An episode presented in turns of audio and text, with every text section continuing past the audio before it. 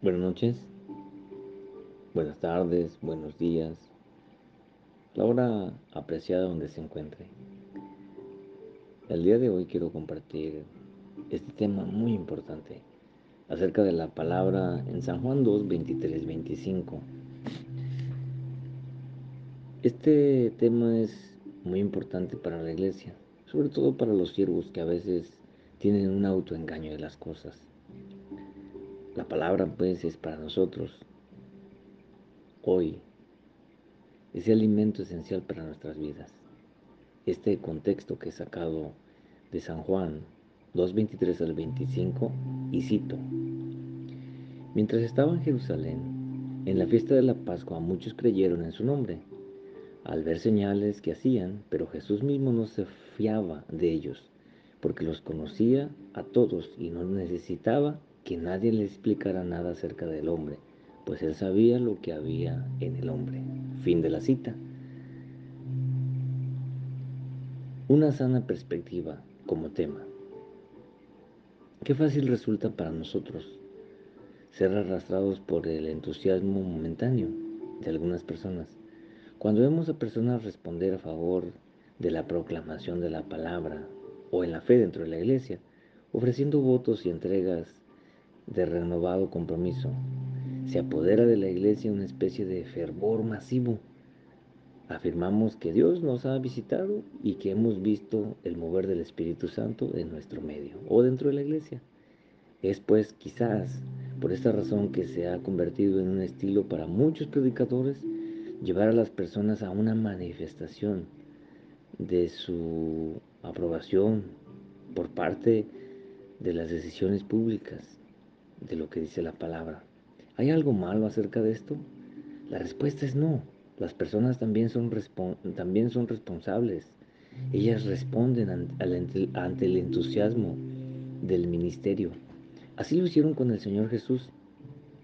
El evangelista en esta parte del capítulo 2 nos dice que muchos creyeron al ver las señales que él hacía. No obstante, Juan declara cuál era la postura de Jesús frente a estas respuestas basadas en las emociones del momento, el Hijo de Dios no se fiaba de ellos, es decir, no quedaba impresionado por los votos que ellos hacían en el momento, ni le daba mucha importancia a la respuesta que veía en la gente. ¿Cuál era entonces la razón de esta desconfianza que el Señor tenía? Bueno, la respuesta nos dice que Él no necesitaba que nadie le explicara nada acerca del hombre, pues él sabía lo que había o lo que hay dentro del hombre. Esta frase encontramos la explicación del porqué del proceder de Cristo.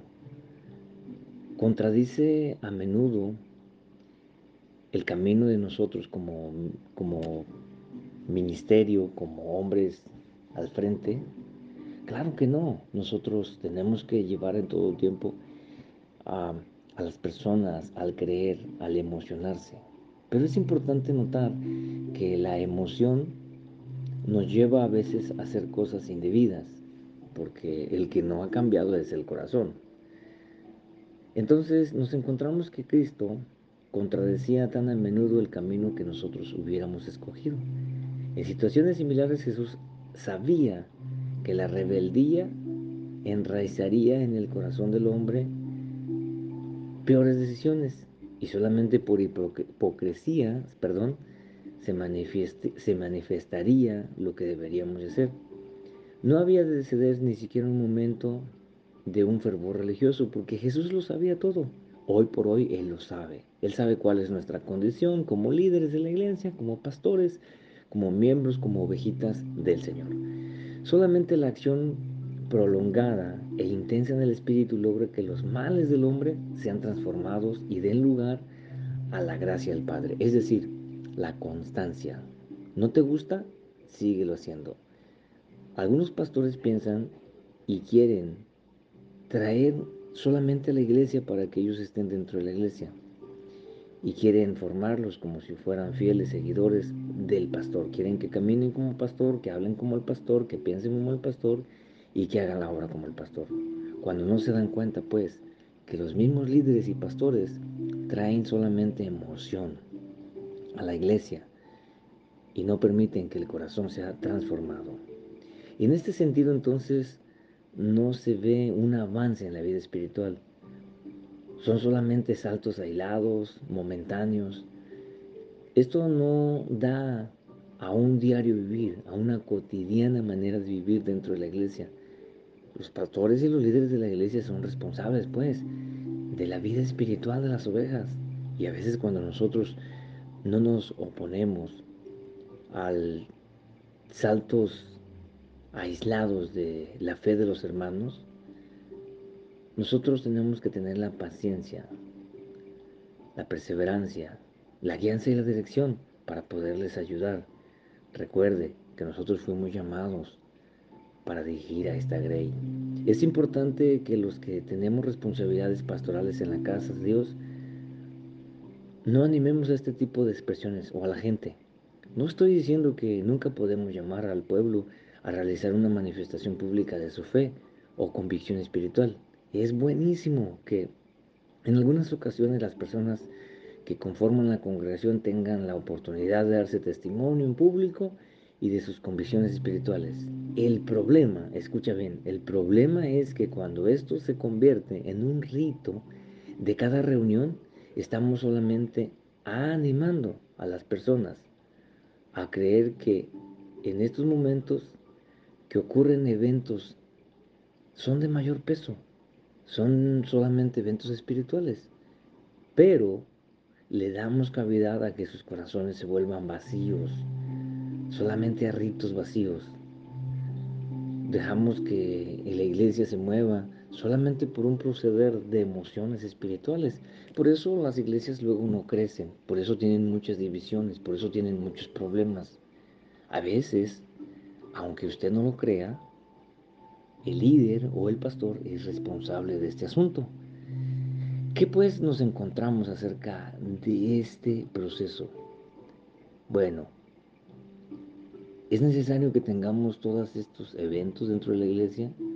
La emoción es muy importante porque de ahí parte la fe. Pero la fe dice otra cosa. Dice pues que es por el oír y el oír de la palabra. Hoy en día las iglesias están llenas de manifestaciones, de show, de luces, de música, de tantas otras cosas, pero se le ha olvidado lo más importante, que es la palabra divina de Dios. No se enoje por este asunto. La realidad pues es otra. Los grandes cambios de la vida se ven cuando ponemos por obra la palabra en el marco de nuestra vida cotidiana. Si el pueblo no entiende esto, comenzará a creer que lo más importante en sus vidas es lo que ocurre dentro del marco de las relaciones públicas, quiere decir dentro de la iglesia. Van a la iglesia, lloran, se dan golpecitos de pecho, quieren vivir una vida piadosa delante de la gente, pero por su vida cotidiana, dentro del margen, dentro de su casa, se vuelven hipócritas, tienen emociones aquí, emociones allá, se vuelven solamente una iglesia emocionalista. Esto está muy bien, pero comenzará a creer que lo más importante de la vida que ocurre dentro del marco de las reuniones públicas es nuestra responsabilidad, pues. Escucha, ellos creerán que está bien en ese marco de reuniones públicas solamente. Es nuestra responsabilidad ayudarlos a tener una perspectiva más acertada de lo que significa andar en novedad de vida. Esto se lleva a cabo en la calle, en la calle, en la casa y en la oficina. Te dejo con esto para pensar. A Dios le preocupa más el estado del corazón que el estado de las emociones. Una persona emocionalista llora, grita, canta, pero cuando vienen las circunstancias, esta no puede mantenerse firme. Después la santidad a que nos llamó el Señor, a que seamos santos porque Él es santo. La palabra santidad significa apartados para Él. Cuando la palabra de Dios nos invita a que nosotros miremos nuestro corazón, porque Él conocía a todos y no necesitaba que nadie le explicara nada acerca del hombre. pues Él lo sabía todo y qué había en el hombre. Oramos. Señor, te pido en esta hora que mires nuestra condición. Ayúdanos no a tener un autoengaño, ni mucho menos que podamos engañar a los que están alrededor de nosotros. Que nuestros hijos, mujeres, esposas, hombres y mujeres, vecinos y hombres de trabajo, puedan mirar nuestras obras para que te glorifiquen a ti, al único Dios vivo y soberano. Que sean pues no emociones, sino un corazón cambiado, renovado y transformado en la vida cotidiana de vivir.